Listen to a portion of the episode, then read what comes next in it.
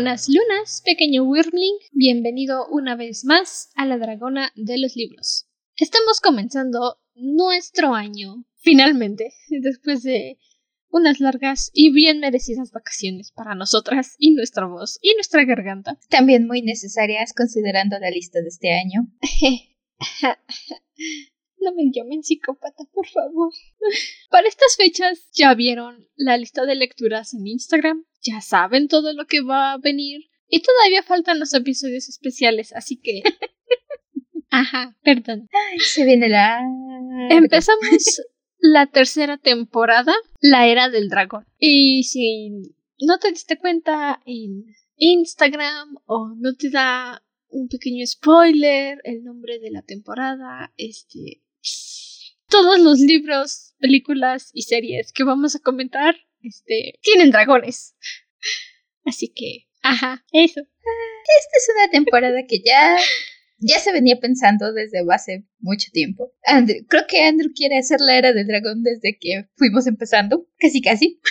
sí, pero por fin hemos podido empezarla. Se viene una buena temporada. La verdad es que vienen muchos libros, muchos temas distintos. Muchos autores diferentes. Personalmente vienen por ahí tres de mis autoras favoritas en la lista. Entonces, se viene buena, se viene buena la temporada. Se viene bien, se viene bueno, se viene con todo. Y mi parte favorita es que vamos a ver la interpretación que cada autor le da a los dragones, porque eso a lo mejor puede que lo metamos como un episodio especial en algún momento, no lo sé, no me tomen en serio. Pero de acuerdo a la mitología oriental y occidental, los dragones son muy distintos. Y cada uno de los autores que vamos a leer y que vamos a ver en esta temporada tiene su propia forma de interpretar a estas criaturas que de cierta forma tienen una descripción de serpiente gigante. Igual, a lo mejor si lo tocamos, a lo mejor y no, no quiero hacer promesas. Pero si sí llegamos a hablar a fondo del origen de la mitología del dragón, va a ser una buena charla, porque entre ellos viene el señor Quetzalcoatl. Mm. Comenten, mándenos mensajes si quieren escuchar el episodio. Recuerden que esta temporada estamos tomando sus opiniones, sus peticiones para episodios especiales. Así que ya saben, estamos ansiosas. Díganos. De verdad, si tienes algo que te obsesiona, dinos y nos obsesionamos todos juntos. No te quedes solo. Eh, lo más seguro es que saliendo este episodio ponga un poll en Instagram, una encuesta preguntando si sí quieren que hablemos del origen de la mitología o nay, así como vamos. Y nuestro primer libro de la temporada es Alas de Fuego de la escritora. Aguántame un segundo, dos segundos. Hmm. Ah, pues no viene su nombre de escritora, escritora, supongo, pero tiene el seudónimo de Twitter Sutherland. No lo sé, a la gente no le gusta dar su verdadero nombre y los entiendo. A veces hay personas que quieren mantener cierta privacidad. Se entiende, se entiende. Estos libros, debo decir, la primera vez que lo encontré dije, wow, tiene un dragón en la portada, me lo llevo. Y ese es un muy mal hábito de mí. No imiten al dragón Wyrm, quien ni siquiera se ha presentado. Mi nombre es Andrew, mucho gusto. y yo soy Ciela. Me acabo de dar cuenta que es cierto ya estamos muy metidas, lo sentimos para los nuevos escuchas que no nos conocen. Perdona, si eres nuevo en este podcast y el nombre te llamó la atención, este, somos primas, nos encanta leer, nos podemos pasar el día entero hablando de libros y en este podcast lo que hacemos es analizar nuestras lecturas o lo que sea que estemos viendo en el momento. Y tenemos, tenemos la mala tendencia de irnos por las ramas, por si no se habían dado cuenta en el hecho de que nos tardamos cinco minutos en presentarnos. Lo siento. La gente dice, deberías de tener un guion para hacer tu podcast. No, gracias. Me sale del corazón. Solíamos tener guiones una vez hace mucho tiempo, hace la primera temporada. Pero nunca lo seguíamos, así que... No era guion como tal. Era más bien la pauta de orden en lo que nos acostumbrábamos a cómo hacer un episodio de podcast. Ya casi dos años, ya somos profesionales. Por favor. Algo así. Algo así. Bueno, entonces, en una feria de libro agarré, pues obviamente este libro, valga la redundancia, porque vi un dragón en la portada y dije, me lo llevo. Así de fácil. No leí la contraportada. No, o sea, no tuve la reacción lógica de alguien que compra un libro nuevo y dice, a ver de qué trata, a ver qué dicen del libro. No, yo dije, dragón, démelo, por favor. Ahorita, lo quiero. Gracias. Y ya hasta que llegué a mi casa agarré y dije, bueno, ¿qué compré? Ah, mira, se ve emocionante. Y me tardé un año en leerlo porque así es la lista de espera. ya saben. Y si no saben, pues así pasa. Es una lista muy larga. Y esta es una saga, creo que Alas de Fuego solamente son 14 libros y este año sale el número 15 y tiene otras dos, tres subsagas me parece que eran las bien Goodreads. Creo que en total del todo el universo de Alas de Fuego son como 25 libros. Wow. Ahí se la llevan con cazadores de Eso, sombras. eso estaba pensando, pueden hacerle competencia. Sí, ahí se la llevan. Por ahí van, como 25 libros, una cosa así. Pero en español solo están traducidos los primeros tres. Típico. Lamentablemente no fue muy popular. Y eso me pone triste. Ok, este episodio lo vamos a dividir en dos partes. Algo así como habíamos hecho al principio con Crónicas Lunares. Cos oh, pollo. Hay muchas cosas que hablar. Empezando por el mundo. Ah, sí. Hay mucho mundo que hablar. Debo comenzar dándoles crédito, la verdad. No muchos autores se avientan a crear no solo un mundo entero de la nada con mapitas, razas y todo, pero también irse al 100% con personajes que en ningún momento son humanos, que no tienen una transformación en Ujú. humano, que no interactúan con humano, no, no hay ni un solo ser humano en todo este libro y mis respetos. Y eso es justamente lo que viene en la contraportada del libro, que ya que que llegué a mi casa, como dije, lo leí y dije, wow, en un mundo, en un mundo habitado únicamente por dragones. Sí, por favor, quiero los 40 libros. Y es que también hay que darle mucho crédito a Twitter o Tweety, no sé cómo se pronuncia, porque se mantuvo muy fiel a las características de sus dragones y a recordarse constantemente que son dragones. No tienen esta capacidad mágica que se les atribuye en muchas novelas de fantasía uh, young adult que se pueden transformar en humanos. Sí, los dragones son criaturas de magia, en algunos casos se les conoce como conductores de magia y por ende pueden hacer cierto tipo de hechizos. Pero aquí no, solo son dragones. O sea, De principio a fin. aun si no pueden hacer magia, siguen siendo dragones. Y eso me hace muy feliz. Ustedes no me ven venir, pero estoy sonriendo. Muchos autores les dan esta capacidad también en parte para poder facilitar la escritura, porque si no es sencillo de acordarte que estás hablando con criaturas no humanas el comple todo el tiempo y sobre todo el hecho de que tienen que diseñar todo una forma en cómo funcionan estas criaturas, cómo se organizan, cómo se mueven, cómo reaccionan. ¿Cuál es la cultura de estos dragones? Porque hay que recordar, los dragones son criaturas inteligentes. No hay que confundirlo con mm, la fantasía del dragón egoísta que custodia una cueva. Siempre he estado en contra de eso y voy a estar en contra todas las veces posibles que alguien me diga, ay no, pero es que tuvieron que matar al dragón porque se comió las vacas del pueblo. Ok, sí, pero ¿qué hizo el pueblo para molestar al dragón? Y empezamos la temporada desviándome por las ramas. En la primera temporada de El Witcher, alerta de spoiler si no has visto El Witcher, sáltate, no sé, por ahí pondremos cuántos minutitos, o un rato. Aparecerá la voz de edición aquí diciéndote cuánto tiempo debes saltarte. Oli, Ciela de edición aquí. Si quieren evitar los spoilers, salten al minuto 10 con 56 segundos. Eso, gracias. En, creo que fue el penúltimo, antepenúltimo capítulo de la primera temporada, cuando van a la montaña a cazar al dragón que atacó el pueblo. Estaba viendo yo la serie con mi familia, casual, normal, ya sabes, viendo al brujo pirujo y a su novio Jaskier. y cuando están subiendo en la montaña, mi mamá dice, ay, no, pues es que, ¿qué le pasa a ese dragón atacando un pueblo así nomás? Y yo volteo y les digo, mamá, es que los dragones no atacan solo por porque sí, no es su naturaleza, odian a la gente, odian las multitudes, viven aislados en cuevas, en montañas altísimas. ¿Qué le hizo el pueblo para que los atacara de esa forma? A lo mejor se estaba defendiendo, a lo mejor fue una advertencia de déjame en paz porque te voy a comer. Y mi mamá insistió e insistió e insistió en que no, que el dragón era el malo. Y cuando el brujo pirujo dijo no, pues es que el dragón seguramente hizo algo para defenderse, yo dije gracias.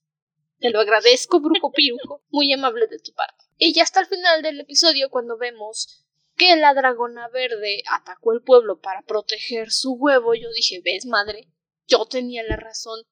La estaban molestando, se estaba defendiendo, estaba defendiendo a su cría.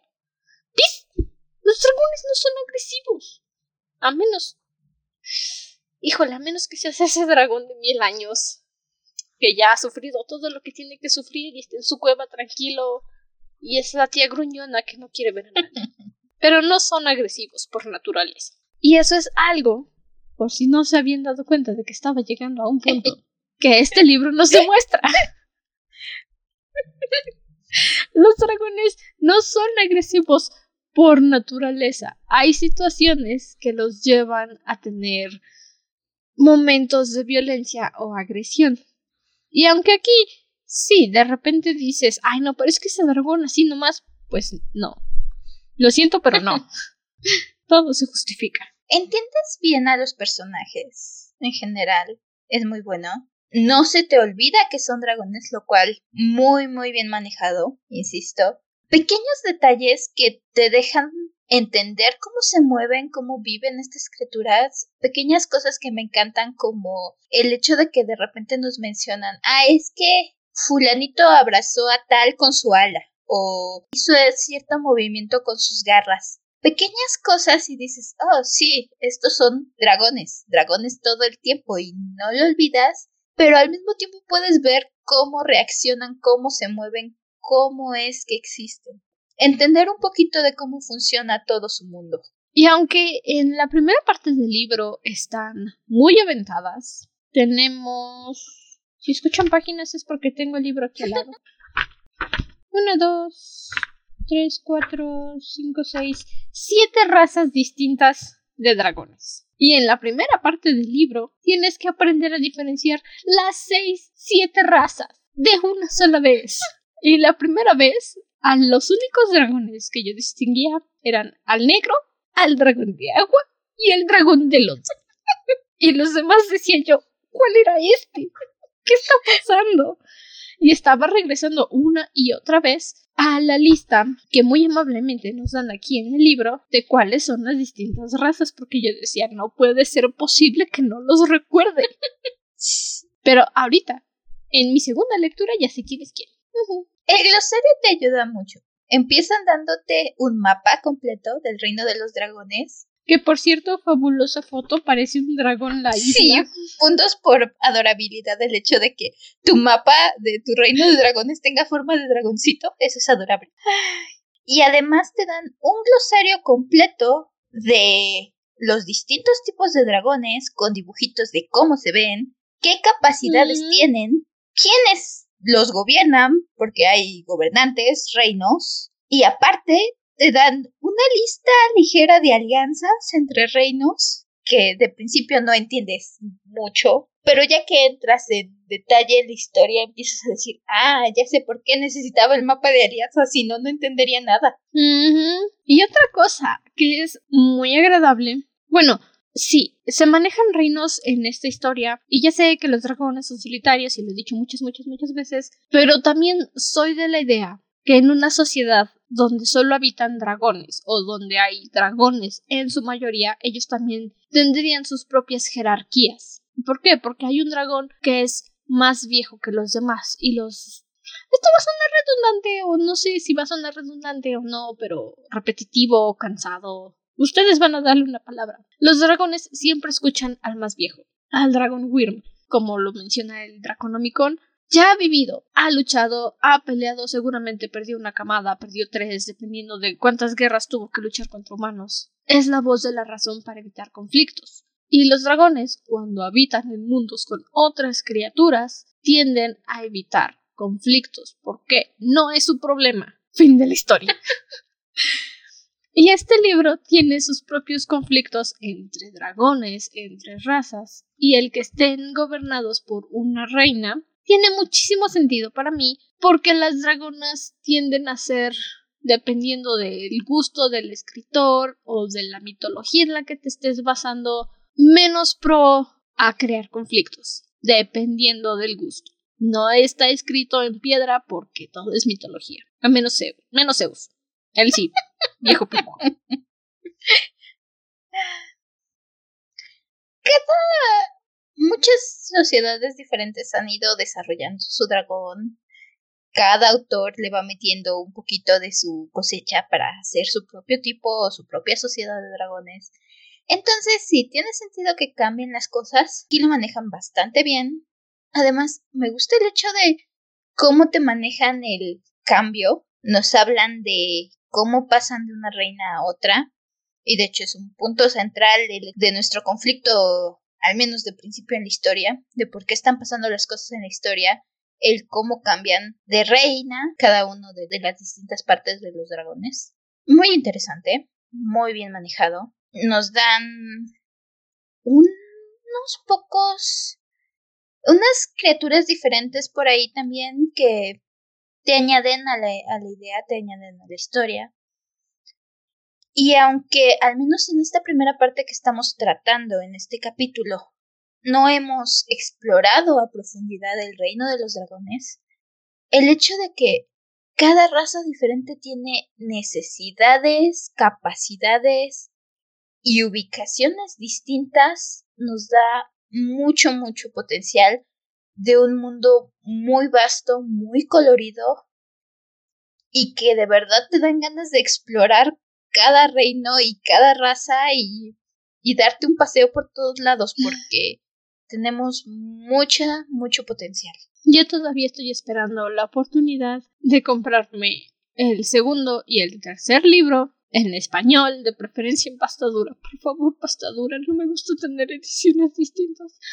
Y luego, muy lentamente, empezar a añadir la colección con los libros en inglés, porque de verdad, tal vez se sienta muy infantil la historia. No voy a decir que no, sí se siente muy infantil, pero vamos, es un mundo de dragones únicamente. ¿Cómo vas a decirle que no a eso? Las historias de humanos luchando guerras entre reinos, todo el tiempo. La diferencia es que unos tienen escamas y garras y cuernos y cola y fuego y los otros no. Yo, yo, yo digo, ¿verdad? No me tomen en serio. Yo soy una chica obsesionada con dragones. Personalmente creo que no hay nada de malo. No creo que sea un diminutivo ponerle a un libro decir que es más infantil o está enfocado a un público más joven, mientras sepa cómo defenderse.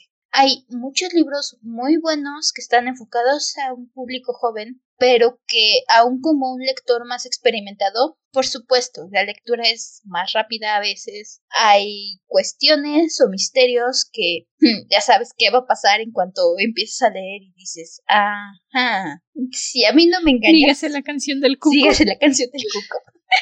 pero la cosa es que de todos modos logran atraparte. Y creo que eso es el mejor punto de un libro. La mejor cualidad de un libro o el punto más importante de un libro, no importa si está dedicado a niños, adultos o a quien sea, es que la historia te atrape y te interese, que los personajes tengan ese esa chispa que te haga decir sí, me agradas, quiero saber qué va a pasar contigo, quiero verte quiero que cosas buenas te pasen. O incluso quiero que cosas malas te pasen, pero estoy interesado en qué te va a pasar. Pero quiero saber qué va a pasar, solo cuéntenme el chisme.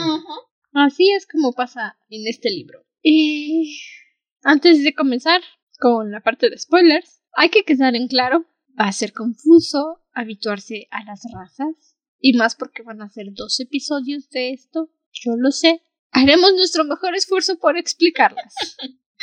Entonces, comenzamos nuestra conversación, análisis, con funciones, con esta pequeña profecía que viene al principio del libro. Cuando la guerra 20 años haya durado, los dragonets se alzarán. Cuando la tierra se empape de sangre y lágrimas, los dragonets se alzarán. Encuentra el huevo a la marina azul oscuro, y las alas de la noche vendrán a tu encuentro. El huevo más grande de la más alta montaña traerá consigo las alas del cielo. Para unas alas de tierra buscada en el lodo, un huevo del color de la sangre del dragón, y escondido en los ojos de las rivales reinas, el huevo de las alas arenosas aguarda a la espera. De las tres reinas que hieren y queman y arden, dos morirán y la otra aprenderá el fuego. Si se inclina ante un destino poderoso e inabarcable, conseguirá el poder de las alas de fuego. Cinco huevos que se abrirán en la noche más brillante. Cinco dragones destinados a terminar la lucha. La oscuridad se alzará para traer la luz. Los dragones se acercan. ¿Qué carajos es un dragón? Primera respuesta. Es como esta escritora decidió llamar a los dragones bebé. Punto final. Son dragones bebé. Dragones jóvenes. Dragones bebé. Sí, esa es la primera pregunta que te deja. Te entras con esta profecía muy épica hablando de los dragonets y dices, ¿qué es un dragonet? Es un tipo especial de dragón, es un tipo ¿qué será? ¿Qué será? Y luego vas entrando en la lectura y dices, ah, son Ah. los squinkles. Son los bebés. Son las larvas salidas del cascarón. Esa palabra me gusta. Larvas. Tenemos por ahí un personaje que se la pasa llamándoles larva. Y les dice, Es que. No sé. Entiendo por qué les llaman larvas, pero aún así digo, no, no puedes hacer eso. Pero es que eres un genio, Katara.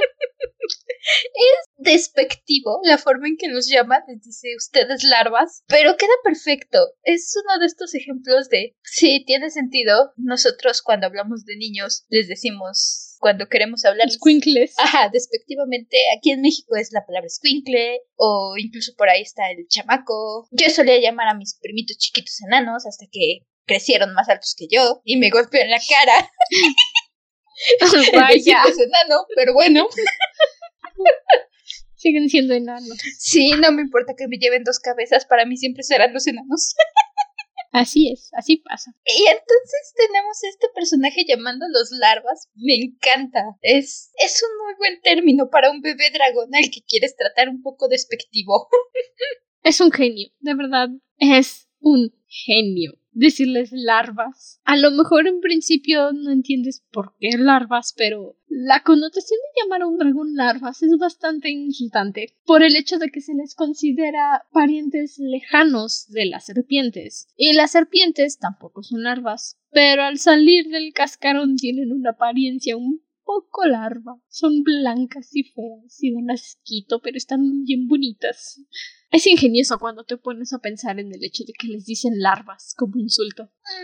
Y nuestra primera introducción al libro es precisamente un alas heladas. Porque sí, todos se llaman alas algo, robándose un huevo de un ala celeste. Ahora, como tengo mi librito aquí cerca, para no hacer confusiones, los alas heladas vienen siendo el equivalente al dragón blanco, de nuevo, dependiendo de la interpretación, pero generalmente se les asocia al poder de hielo. Se dice que tienen escamas plateadas o un poco azulosas, un poco por ahí entre las tonalidades blanca, gris, azul, y tienen estas capacidades no del aliento de fuego, pero aliento helado. Depende de la interpretación. Y en este libro manejan más o menos esa idea. Los alas heladas son dragones de escamas plateadas, color de la luna o azul claro como el hielo, garras rugosas para sujetarse en las superficies heladas, lengua bífida, cola estrechada acabada en forma de látigo. Y por lo de garras rugosas es más bien como esos zapatos para la nieve, para que no se estén resbalando. Y aquí viene la parte del nombre alas heladas. Pueden soportar temperaturas bajo cero y la luz brillante. Exhalan un mortífero aliento helado. De nuevo, todo se abre la interpretación. Y también tenemos a los alas celestes, que no sé por qué son celestes. Tal vez en otro libro me lo expliquen, pero todavía no sé. ¿Por qué son dragones rojos? Entiendo que es celeste, o al menos la interpretación que yo le di, es que son expertos voladores. Es lo que distingue a los alas celestes que nos dicen que son todos pueden volar, pero los alas celestes son los expertos voladores, son los que manejan los cielos, como yo entiendo, y entonces yo a eso atribuí el nombre celestes, cielo celeste, ala celeste. No lo sé, la verdad es que no le encuentro mucha lógica, pero son dragones rojos, como dijo Ciela, son poderosos luchadores, expertos voladores, respiran fuego. Y estos dragones, de acuerdo a las muchas mitologías e interpretaciones que yo he leído, concuerdan con todas. Generalmente el dragón se divide en dos categorías, el benévolo y el furioso. Y ahí los colores también están determinados por si son dragón benévolo o si son dragón agresivo. Y los rojos siempre, no importa en dónde los veas, son el más agresivo de todos. Le ganan incluso al azul y al negro. Y mira que esos dos puedes enterrar tu cabeza en el suelo como un avestruz. No vas a sufrir al morir. Pero los rojos siempre tienen esa connotación de ser un dragón agresivo, de decir, ¿por qué pisaste mi césped? Te voy a cenar. Y conservan eso aquí en el libro. Los alas celestes suelen tener un carácter muy malo, muy feo. Y digo, sí, sí son. Seguro son Aries como yo si no nos queda claro, nos dejan muy marcado en, en, este primer encuentro y en estas primeras páginas. El primer ala celeste que conocemos y que tenemos a lo largo del libro es bastante agresiva todo el tiempo, con todo el mundo. Debo confesar que le veo potencial, pero no me agrada mucho al momento. Yo no sé nada. Pero tenemos a un dragón, a un a la helada que se llama Vitur, al menos yo así lo pronuncio, que está intentando robarse el huevo de la profecía, el huevo a la celeste de la profecía de los dragonets, y lo atrapan y lo matan y rompen el huevo. Muy triste, realmente muy triste. No creí que un dragón pudiera hacer eso. La guerra es dura. Y uno de los aliados del ala helada, que es otro ala celeste, se llama Rapaz, les dice, bueno, pues vamos a robarnos otro huevo. Pidieron cinco, no creo que importe que no sea un ala celeste. Y desde que estás leyendo tú dices, híjole, no, las profecías se hicieron por una razón, ¿sabes? Así no me suena que vaya a funcionar.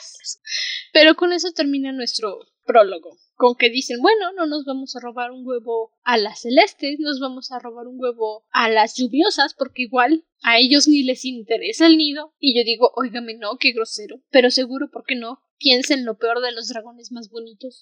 Porque los alas lluviosas son dragones que sus escambias cambian constantemente de color.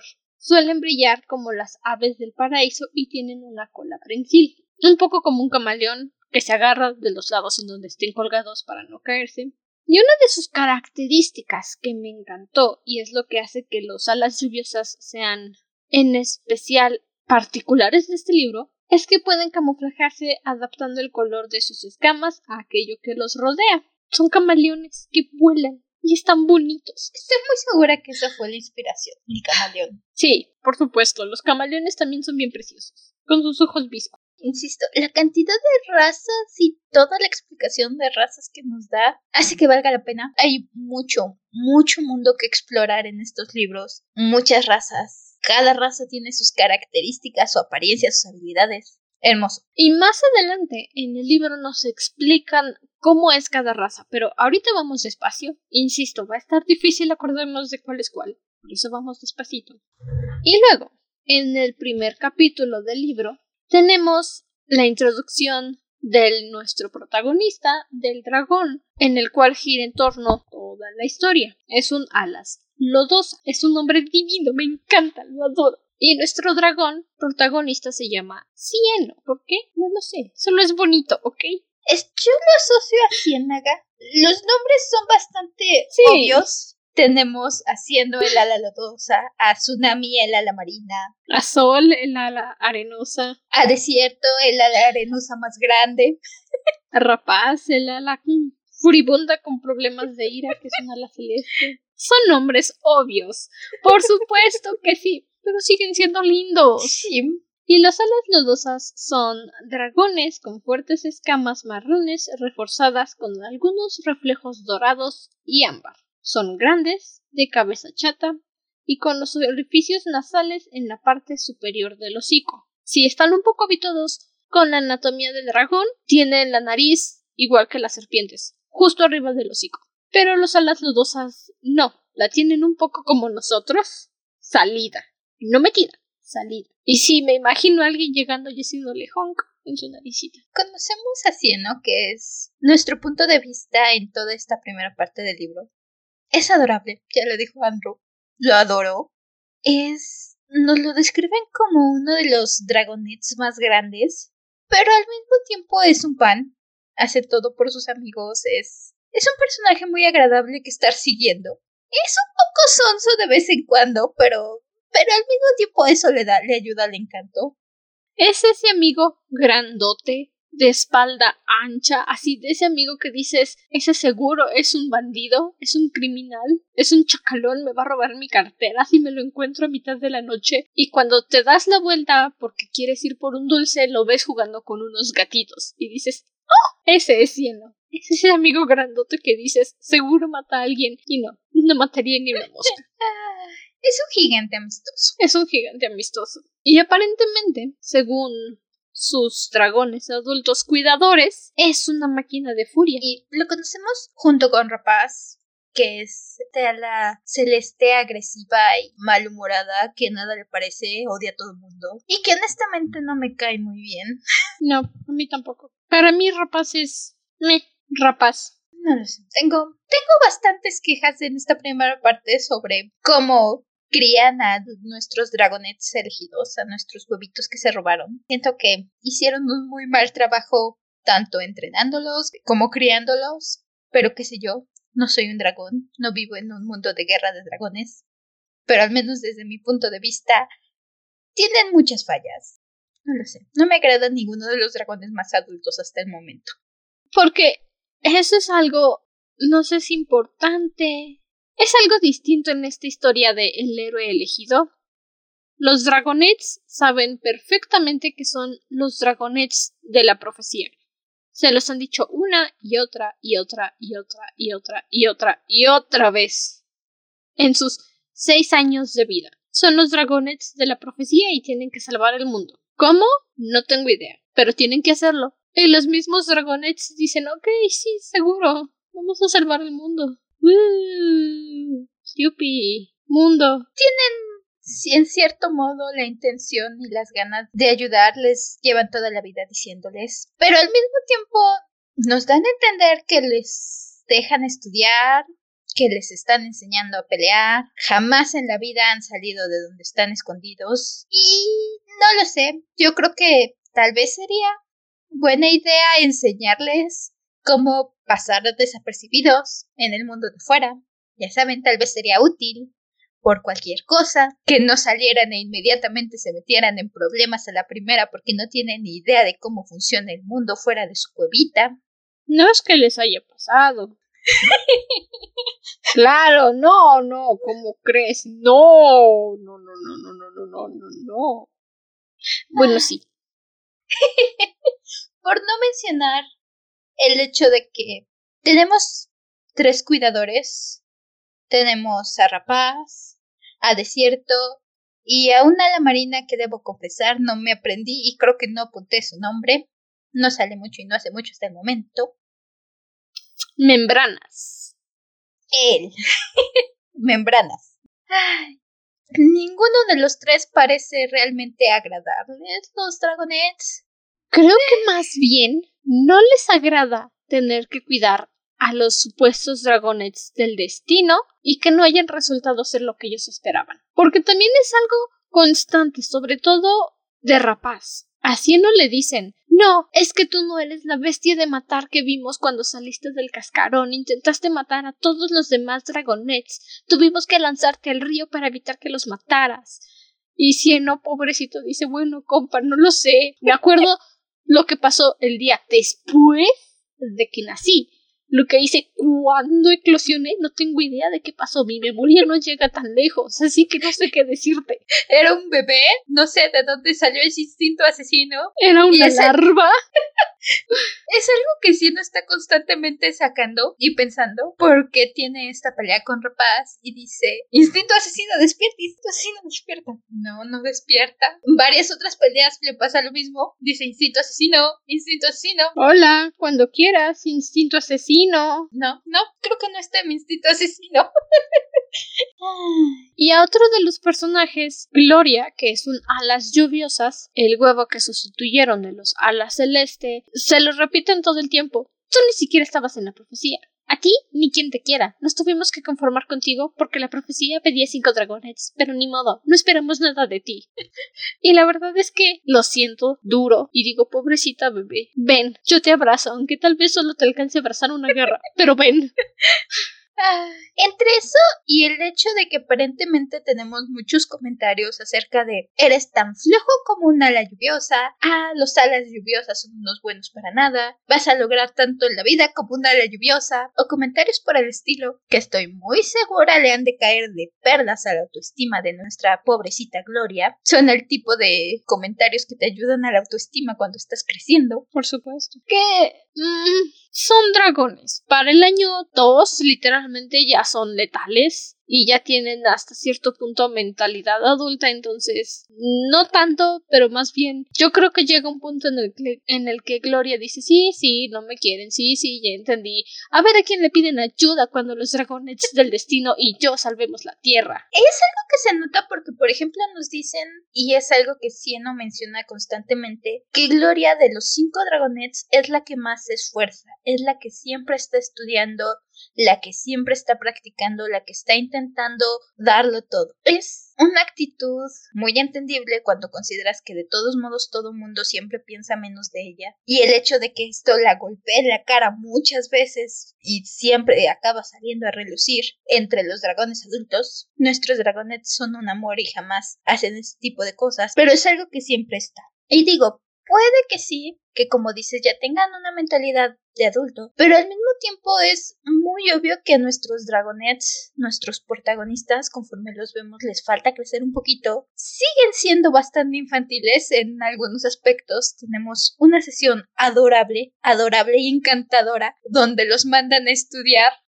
Es adorable, se ponen a representar según ellos para estudiar lo que tienen que hacer y básicamente están jugando están estudiando el origen de la guerra, la lucha entre las tres reinas Brazas, Llamas y Ampolla. Sí, así se llama, Ampolla. No me lo estoy inventando, se llama Ampolla. Que es tras la muerte de la reina Oasis de los... Alas de arena. Alas arenosas. Ajá, gracias. Y lo que dicen es, ok, la vez pasada a ti te tocó ser Oasis, entonces ahora a ti te toca ser la reina Oasis yo soy brasas, tú eres llamas y tú eres ampolla. Y haciendo le dicen, tú vas a ser el carroñero que mató a la reina Oasis. Y Sieno dice, ¿qué? ¿Por qué? Si yo estoy muy grandote. Y le dicen, pues porque no puedes ser una princesa, ya fuiste princesa antes. Y Sieno dice, ah, pues sí, ¿verdad? Ok, seré carroñero. Y se ponen a jugar la representación de la muerte de la reina Oasis. En serio, los nuestros cinco dragonets son increíblemente adorables. Son su forma de llevarse entre ellos, su forma de jugar. Algo que ayuda bastante, cada uno tiene una personalidad bastante definida e incluso un poco, ¿cómo decirlo? Cada quien tiene su rol dentro del grupo. Tenemos a Cieno como nuestro gigante adorable, tenemos a Tsunami, nuestra ala marina, que es como la líder del grupo, tenemos a Sol, que es nuestra ala arenosa y que es básicamente la bebé adorable del grupo. Ya saben, el chiquito que dice, sí, no, pero ¿por qué? A Nocturno, nuestro nerd, por supuesto, tenemos que tener a nuestro nerd. Claro. Y ya que estamos en eso, momento de estudiar.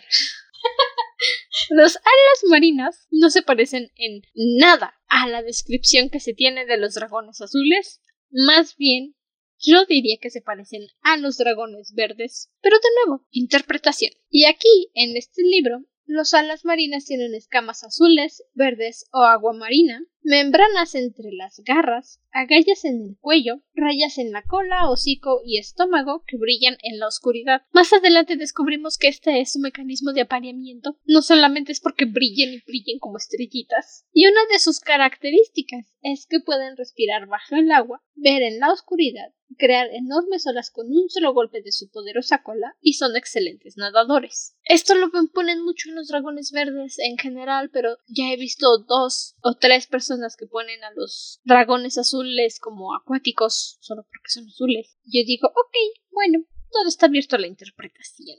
Tenemos a los alas arenosas, que son dragones de color dorado dorado claro o blancas del color de la arena del desierto, con, escuchen esto, una púa venenosa en su cola, como un escorpión. Esa es mi parte favorita de los alas arenosas. Honestamente, que tengan una cola venenosa me encanta. Y una de sus características es que pueden sobrevivir largas temporadas sin agua, envenenan a sus enemigos con la punta de la cola, claro, como los escorpiones, y se entierran a sí mismos en la arena del desierto para camuflarse, como un escorpión haría o una serpiente de cascabel, cualquiera de los dos. Son venenosos. Y finalmente tenemos a los alas nocturna, que son mis favoritos, no solo porque sean negros, sino porque son los mejores. De escamas negras violáceas y bajo las alas algunas escamas plateadas diseminadas que parecen un cielo nocturno salpicado de estrellas. Casi todos los dragones en este libro respiran fuego, menos los alas helada, y desaparecen en las sombras, en las sombras oscuras, por supuesto, no puede haber una sombra iluminada.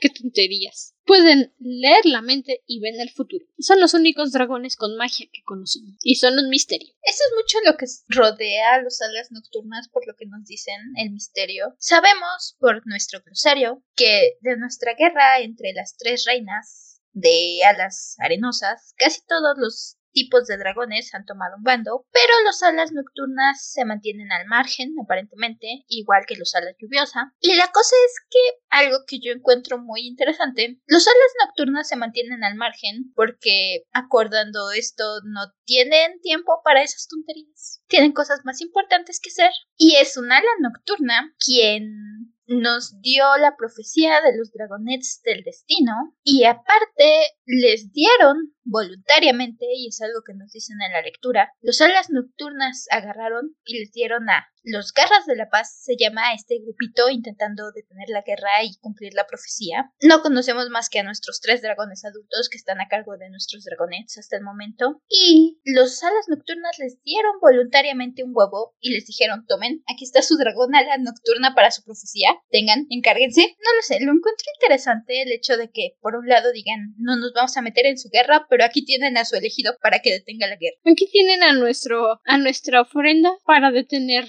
la guerra entre las reinas. No sé si será una situación estilo estoy pensando en los centauros de Harry Potter donde cuando conocemos a los centauros en la piedra filosofal, uno de los centauros dice constantemente que las estrellas dicen el futuro y que no te puedes meter con el futuro que marcan las estrellas. De hecho, se ponen en contra de Firenze, que es el centauro que ayuda a Harry, por ayudar a Harry, porque de acuerdo a ellos, el destino es el destino y los centauros no se tendrían que meter a menos que las estrellas digan. No sé si tenemos una situación similar aquí, que es por lo que yo estoy apostando hasta el momento. Honestamente no lo sé. Eso sí lo puedo decir, honestamente no lo sé. Pero es la impresión que nos dejan los alas nocturna. Nosotros somos superiores, brillamos en la noche, vemos el futuro, hacemos profecías y no nos vamos a ensuciar las garras por peleas de territorio como las que ustedes están peleando.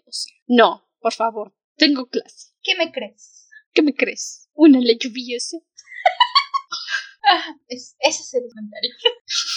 Lo cual sería irónico porque los alas lluviosas tampoco están metidos en el embrollo. Que los alas lluviosas. Pues no. No sé por qué tengo la idea de que van a ser nuestro pueblo pacífico. Tal vez por cómo nos los han describido hasta el momento. No lo sé. Lo que se dice es que son un pueblo misterioso y lo único que siguen repitiendo es que son unos perezosos, que necesitan tomar siestas porque ven que Gloria toma toma muchas siestas, pero no se sabe nada de los ala lluviosa, igual que los ala nocturna. Entonces yo no diría que son del pueblo pacífico, Yo más bien diría que son el pueblo, no los molestes porque puede que explote Pompeya. Y en uno de los pergaminos de Nocturno, que guarda con mucho cariño y mucho amorcísimo porque son sus amados pergaminos, descubrimos que el tipo de criatura que mató a la reina Oasis, los carroñeros, son unas criaturas que caminan a dos patas. Y yo pensé, un pollo. La primera vez dije, un pollo, un pollito. Y luego dije, un pez, un lagarto, un jabalí, porque definitivamente no quiero irme por la tangente de que sí hay humanos y se están extinguiendo, que es algo que menciona Cieno, los carroñeros están en peligro de extinción, y yo digo, bueno, si son humanos, déjenlos que se extingan. Pero no quiero irme por ese camino. No lo sé, yo me imaginé algo estilo una... La salamandra esta que corre en el agua. Yo me imaginé algo así. Muy bien, pensemos, porque realmente la única interacción que tenemos con un carroñero es antes de que se lo coma la reina escarlata de los alas celeste. es como de, ¡uy, mira! ¡Chom! Ah. Es, un encuentro muy, muy breve. Y luego se lo. Sí, como fuera, tenemos nuestros cinco dragonets, muy tiernos, muy agradables. Los conocemos bastante en esta primera parte. Podemos ver un poco cómo se llevan entre ellos, cómo son sus dinámicas. También algo curioso, que es algo que a mí me llamó la atención, y es por lo que se quejan sus entrenadores, por lo que se queja Rapaz, es que no son tan dados a la violencia y son muy dados a ayudarse entre sí. Siendo, sobre todo, por ejemplo, Rapaz se queja que no le encuentra el instinto asesino, lo hablábamos hace un momento, y siendo lo primero que dice es, ¿y si lo discutimos como dragones decentes y si nos sentamos con una vaquita para discutir el asunto? Y se lo discutimos con una vaquita asada en medio, ¿no? Ok.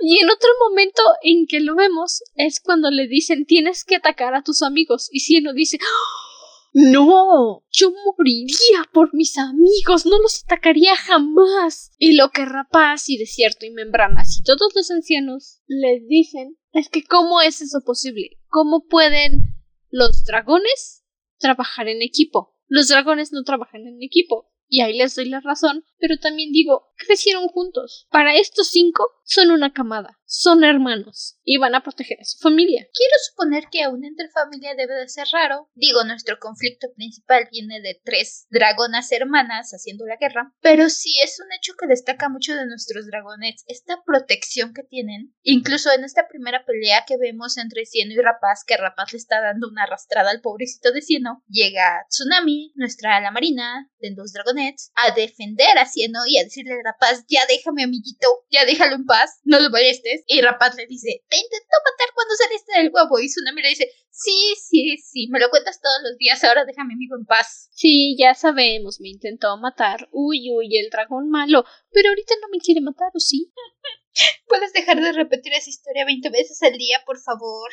y otra cosa que me encanta es la amistad que hay entre Tsunami y Cieno. Te das cuenta, son amigos, son mejores amigos. Y aún así, la pobrecita de Gloria los ve y se siente tan triste, tan dejada de lado. Y es algo que no se menciona mucho. Y tienes que poner el ojo bien abierto para darte cuenta. Pero Gloria se siente un poquito celosa de Tsunami. Pues porque Tsunami le hace bromas a Cieno y juegan a las mordidas y Cieno puede aguantar la respiración durante una hora y se mete a nadar con Tsunami. Y Gloria es una ala arenosa muy chiquita para su raza, para su especie muy chiquita. y como es... ¿no? ¿Qué dije? Gloria. Bueno, Sol. Es la más chiquita del grupo. Dicen que salió defectuoso su cascarón y seguramente sí, suele pasar, como en todas las criaturas que existen en el mundo. Y se siente celosa de Tsunami, pues porque Tsunami tiene toda la confianza de Cieno y Cieno tiene toda la confianza de Tsunami. Y aparte, Cieno es el hermano apapachador de todos los dragonets. A todos les habla bonito, a todos los abraza. Y Sol dice, ¡Uh! No soy especial. Ay, pobre cosita adorable. Y si no está bien estúpido, por cierto. Sí, bastante. Son no tienen esta relación de hermano mayor, hermanita chiquita, chiquita, chiquita, ya sabes. Sol tiene este aire de la bebé del grupo. Me encanta que no le cuentan nada aparentemente porque Sol abre la boca. y Sol no puede guardar secretos. Es Es la hermanita bebé a la que le tienes que decir, ay, demonios, me cachaste. A ver, te voy a dar 20 pero no puedes decirle a nadie. No, a nadie, nadie, ni a mamá, ni a papá, ni, ni siquiera a tu muñeca. No, no te atrevas a decírselo, por favor. Ah, ¿Qué? y de todos modos, cuando te das cuenta ya fue a abrir la boca. Es lo que mencionan una vez y que por eso ya no le cuentan sus secretos, porque estaban juntando piedras para ver si podían escaparse por el hoyo de la sala de estudio, y a Sal se le escapó decírselo a uno de los guardianes y sus piedras desaparecieron al día siguiente. Y desde entonces ya no le cuentan las cosas. Y no se siente muy mal porque dice pobrecita Sol va a pensar que no la queremos. Y Tsunami le dice Sí sabes que Sol no puede guardar secretos, ¿verdad? Y Cieno dice, sí, ya sé, pero aún así me siento mal. La quiero, sé que no puede guardar un secreto para nada, pero aún así te quiero mucho. Es una relación muy bonita entre todos. Hay cierta vibra entre Cieno y Gloria, o al menos yo leí cierta vibra que yo espero no se vuelva un ángulo amoroso, pero bueno, porque también Cieno tiene varios pensamientos hacia Gloria acerca de, ay, es que mira qué bonita es, ay, es que Gloria es tan bonito dragón, ay, es que Gloria es un dragón precioso. No. No, la primera vez también dije lo mismo, pero ya ahorita que lo volví a leer, Cieno sabe que Gloria es un dragón precioso que cambia de colores, o sea, no dice que sea preciosa en el sentido de es hermosa, es maravillosa, no. Y lo dice mucho, todas mis amigas son preciosas, son maravillosas, pero es que mira cómo brilla Gloria, qué bonitos colores pone. Y todos los dragonets concuerdan en que si no fuera por Gloria, no tendrían idea de la cantidad de colores que existen en el mundo. Entonces no creo que se vaya a desarrollar en un ángulo amoroso porque siendo realmente no piensa en Gloria como una dragona atractiva. Piensa en Gloria como una dragona de colores brillantes. Y le reconoce todo su esfuerzo porque dice yo no puedo hacer la mitad de cosas que hace Gloria. Gloria es muchísimo más esforzada y más interesada y más inteligente que yo. Y de todos modos, aquí están mis queridos guardianes siempre echándole tierra. Así es. Y luego, mientras estamos teniendo esta clase de historia, por si no lo recordaban, uno de los guardianes menciona que va a llegar el oráculo, el dragón que dio la profecía de los dragonets y bla bla bla bla bla. Y entonces el mecanismo de defensa del nocturno, me encanta, es hacerse chiquito. Dice no, no gracias, y se esconde en una orillita de la cueva y se tapa con las alas y la cola y dice yo no estoy aquí. y Tsunami dice Cieno, aguanta la respiración, tenemos que ir a espiar a ver qué dicen esos dragones ancianos. Y pues... híjole. Resulta que al oráculo, o a oráculo, que así se llama el dragón, no le agradó, no le agradó la idea de que hubieran sustituido un ala celeste por un ala lluviosa, porque dijo es mi profecía. Yo sé que va a funcionar y que no va a funcionar. ¿Qué les y pasa? y los otros dijeron, no sé así, pero es que se rompió y no teníamos tiempo y pensamos que pudo haber funcionado. Y básicamente Oráculo les dice, maten a la, la lluviosa, no me sirve. Y los dragonets dicen, bueno, tenemos que escapar, es ahora o nunca. No ayuda el hecho de que regresan de la conversación, están haciendo sus planes, porque pues ya llevan cierto tiempo pensando en escaparse. Ya dijimos, sus cuidadores son un amor, no los culpo. Y entonces llegan los dragones cuidadores y encadenan a Tsunami, que es como la lideresa del grupo, para evitar que vaya a hacer alguna cosa. Más bien es la fuerza del grupo. Si él no es el líder del grupo porque es el que los mantiene unidos, es el pegamento, ¿sabes? El que les dice, por favor, no hay que pelearnos, todos somos hermanos. Ojana, amistad es amigo. Y Tsunami es la que dice, la, la paz nunca fue una opción. Les partimos las alas a todos y salimos corriendo como familia. Entonces, atrapan a Tsunami porque es la fuerza del grupo y sin Tsunami, pues los otros están un poco indefensos honestamente, están indefensos. Y Tsunami le dice a Cieno que tiene que nadar río abajo para encontrar una salida de la cueva. Y Cieno les dice, ok, sí, pero ¿cómo voy a saber dónde está la entrada? Pónganme una fogatita con pergaminos para saber. Ya había mencionado Nocturno antes, que solo le salía la cabeza por el hoyo. ¿No era más fácil decirle, Nocturno saca la cabeza para que sepamos en dónde buscar? en lugar de hacer una señal de humo. Son adorables, pero no, no piensan tanto. Honestamente no sé qué clases de estrategia. Si, ¿saben? Anotemos eso a otro punto a nuestros queridos guardianes. Tal vez una clase de estrategia hubiera estado bien por ahí, junto con las clases de cómo funcionar afuera. Tal vez una clase de cómo hacer planes, cómo pensar, tal vez, ¿no? No lo sé, una clase de estrategia o de cómo preparar una batalla. Digo, tal vez. No, no, honestamente no tengo idea qué pensaban hacer estos guardianes. Hasta el momento lo que entiendo de su punto y su idea para ganar la guerra era agarra estos cinco huevos, críalos, enséñales a pelear, suéltalos al mundo y de alguna forma mágicamente van a acabar la guerra. Creo que esa era la idea. Es lo que entiendo de su plan hasta el momento, porque no hay ninguna señal de que les estén enseñando, oye, así funciona, este, así te puedes esconder en líneas enemigas, así te puedes, este, así funcionan las sociedades, así se ve, un punto básico, así se ven las reinas, esta es una imagencita de cómo se ven las reinas de cada reino o una descripción para decirle si alguna vez te topas frente a frente con la reina de los alas celeste, la vas a poder reconocer. No.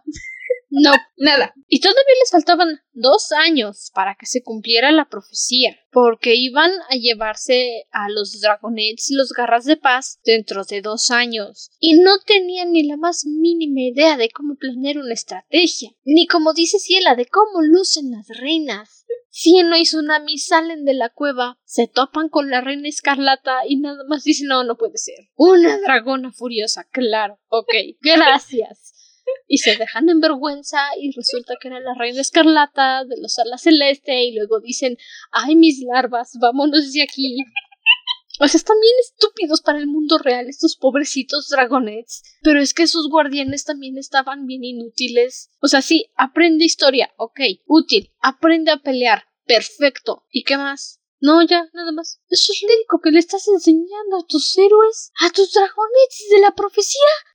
Sí, porque es lo que necesitan, ¿no? en serio, no, no entiendo cuál era el plan, pero algo que no sé si es con algo con lo que van a jugar a futuro. No lo sé, yo espero que sí. Porque Sieno cuestiona bastante la profecía y él mismo lo menciona muchas veces. Y todos los dragonets en algún punto lo mencionan. De, ah, sí, somos los dragonets de la profecía, vamos a acabar la guerra. ¿Alguno tiene idea de cómo? No, no tengo idea de cómo vamos a hacer eso, pero pues... ¿Alguno sabe cómo luce una guerra? Que lo vamos a hacer. Y algo que mencionan siendo en algún momento es decir, ¿y si la profecía se equivoca? ¿Y si alguien la escribió mal? O si otro punto también muy interesante que mencionan en algún momento es decir, pues somos los dragones del destino, ¿no? Está profetizado que lo vamos a terminar, así que no importa qué hagamos, pues la vamos a acabar, ¿no? Nadie nos explicó cómo funcionan las profecías, así que... Otra cosa interesante es que si nos dice, ok, sí, nosotros tenemos que acabar la profecía, nosotros somos los dragones de la profecía, nosotros vamos a acabar con la guerra. Nadie dijo cómo. ¿Mm? ¿Mm? Podemos acabar la guerra como si nos antoje. Porque la profecía dice que tienen que elegir a una de las tres reinas para que gobierne. Y los dragones dicen, la verdad es que ninguna me cae bien. no voy a elegir, no voy a votar por ninguna. Y es un punto interesante que la verdad me gustaría, espero que lo tomen más adelante. Si no fuera por el hecho de que me dijiste que hay 14 libros, si esto terminara en un libro o dos, una parte de mí pensaría que de verdad sí no va a encontrar la forma de terminar todo discutiéndolo sobre una vaquita asada. Pero son 14 libros, así que dudo que eso pase. Este año sale el quinceavo libro, el 20 de marzo era, 22 de marzo salía el nuevo libro y por lo que estuve chismeando en Instagram, parece ser que ya se va a acabar la saga, entonces no tengo idea de qué pase, honestamente. No, el primero de marzo de este año sale el quinceavo libro, Alas de Fuego, las llamas de la esperanza. Se ve bien bonito. Eso suena muy épico. no sé qué vaya a pasar, no he podido ni siquiera leer el segundo. ¿Por qué estoy viendo 15 libros en nuestras eternamente crecientes listas de lectura? Ah, porque son 15 y luego está la otra saga, bueno, por ahorita solo son dos, que se llama Alas de Fuego Leyendas y luego está la otra saga que se llama Alas de Fuego Winglets y apenas van cuatro libros. Sí, el plan es que los libreros sigan extendiéndose. No voy a decir que no. El único problema es el dinero.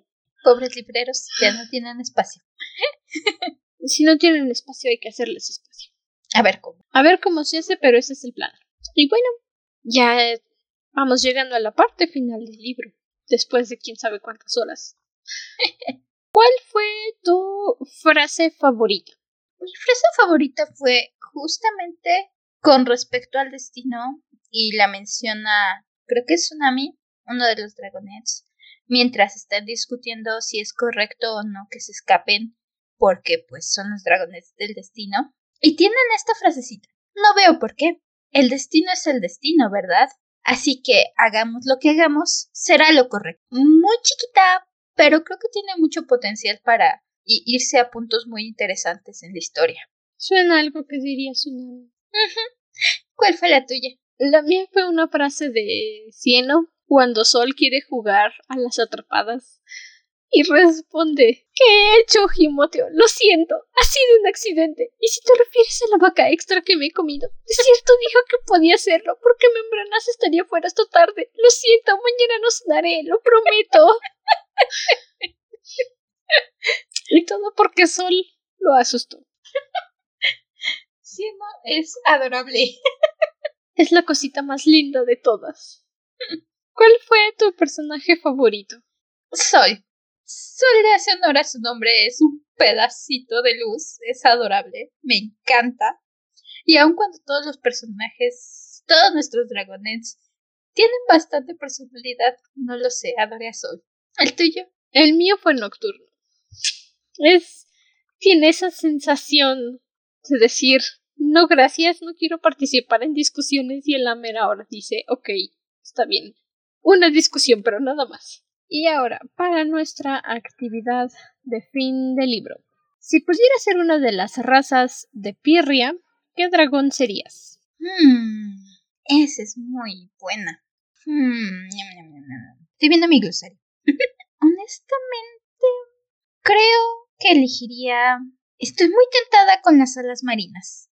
Me agrada mucho la personalidad de Tsunami, el hecho de que respiran bajo el agua, me hace suponer que deben de tener estructuras submarinas o algo así.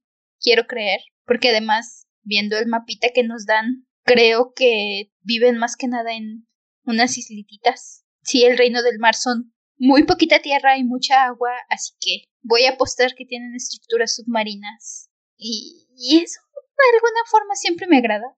Me gustan los reinos bajo el agua. Me gusta el mar. Ya que no puedo nadar en la vida real. Personalmente yo soy muy fan de del mar y la playa y de estar nadando, entonces sí, creo que elegiría un ala marina, aunque un ala lluviosa está en un muy, muy cercano segundo lugar. ¿Y tú? Yo elegiría un ala lluviosa, por todo el asunto del cambio de color en las escamas, me llama mucho la atención esa parte de cómo es que lo manejan, porque esa voluntad y aparte, nadie sabe qué pasa en el bosque tropical de los ala lluviosa, entonces yo sí quisiera saber más. Quiero saber más de todos los mundos. ya salimos de, todos los reinos. Quiero ver todos los reinos, por favor. Es solo un libro, no creo que se pueda. Bueno, pero son 15 sagas. Es una saga grandotota, así que. Son muchos libros. Así que tengo esperanza en eso. sí. Bueno, eso es todo de parte de nosotras el día de hoy. Con eso concluimos el primer episodio de la tercera temporada del podcast. Esperamos que te hayas entretenido. Perdona por habernos presentado 40 minutos dentro del capítulo. Por desviarnos 20 veces del tema. Ya nos conoces, si llevas tiempo escuchándonos. Y si eres nuevo, eh, tiende a pasarnos demasiado. tiende a ser algo de todos los días. Espero que no te hayas perdido con las descripciones de dragones. De todas formas, la próxima semana con la segunda parte vamos a seguirlas repitiendo. En caso de que uno se te haya pasado por alto o que hayas dicho no me acuerdo ya pasó una semana, no te angusties. Recuerda que si quieres apoyar el podcast a que sigamos creciendo y sigamos trayendo más episodios, puedes dejar tu voto en Spotify, ya es posible o la plataforma de tu elección donde sea que estés escuchando el podcast. Y si es posible, también nos puedes dejar una reseña. Nos encantaría conocer tu opinión acerca de nuestros desvaríos. Muchos desvaríos. Sí. ¿Qué te agrada del podcast? ¿Qué opinas? Ya saben, todas esas cosas y sus calificaciones nos ayudan a seguir creciendo, a seguir mejorando, a seguir trayendo el contenido que a ustedes les gusta escuchar. Ya saben, es mucho, mucho apoyo el que estén ahí con nosotras. Y si quieren apoyarnos un poco más a seguir mejorando el podcast, se nos pueden unir en nuestra página de Patreon, patreon.com slash dragona de libros pod. Ahí tienen acceso a nuestras notas, a los bloopers, episodios antes de que se publiquen en el resto de las plataformas. Vamos a estar publicando también lecturas no apropiadas para toda la familia. Están disponibles para los tres niveles que tenemos y las pueden escuchar en cualquier momento y se enteran de todos los chismes y noticias antes en Patreon. ¿Saben? Precio de un cafecito de Oxxo. Si quieren apoyarnos. Al mes. Al mes. Si quieren apoyarnos a seguir. A seguir aquí, a seguir creciendo. Y trayéndoles más dragones. Eso se viene Más y mucho más esta temporada. dragones. Muchos, muchos, muchos dragones. Todos los que pude meter. Shim. Que no son tantos como quería, pero es algo. Pero de por sí se nos extendió bastante la temporada. Eso sí, se extendió muchísimo. y bueno, hasta entonces, permanece cómodo y seguro dentro de tu cueva. Nosotros nos volveremos a reunir en el siguiente episodio. Hasta la próxima luna. Bye. Prepárense para un año de dragones. Gracias por estar aquí. Ah, Nos vamos a volver esquizofrénicas con tanto contenido. Si nos oyen más locas de costumbre al final, ya saben por qué. Fue mi culpa, lo siento. Bye. Bye bye.